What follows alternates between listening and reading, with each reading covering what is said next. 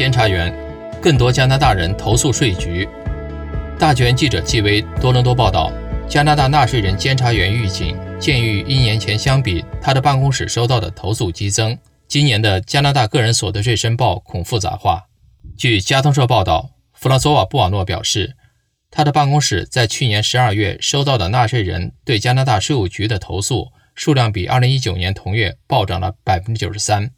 布瓦诺表示，自瘟疫大流行以来，陷入金融困境的加拿大人的紧急请求激增了百分之一百二十。他补充道：“统计数字是一些加拿大人因 COVID-19 疫情而陷入困境的写照。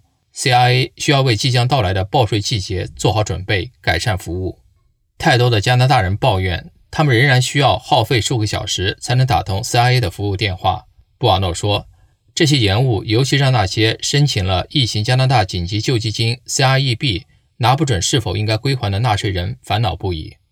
几周前，CIA 向44万纳税人发出了信函，质疑他们是否有资格领取 CERB，警告他们可能要归还一部分钱。尽管联邦政府承诺宽限那些无力还钱的纳税人，但没有提出具体措施。考虑到疫情造成今年的报税更为复杂，布瓦诺担心，随着报税季节的来临。CIA 的电话服务等候时间难以达标。此外，他的办公室仍在继续审视 CIA 如何审批加拿大儿童福利金 （CCB）。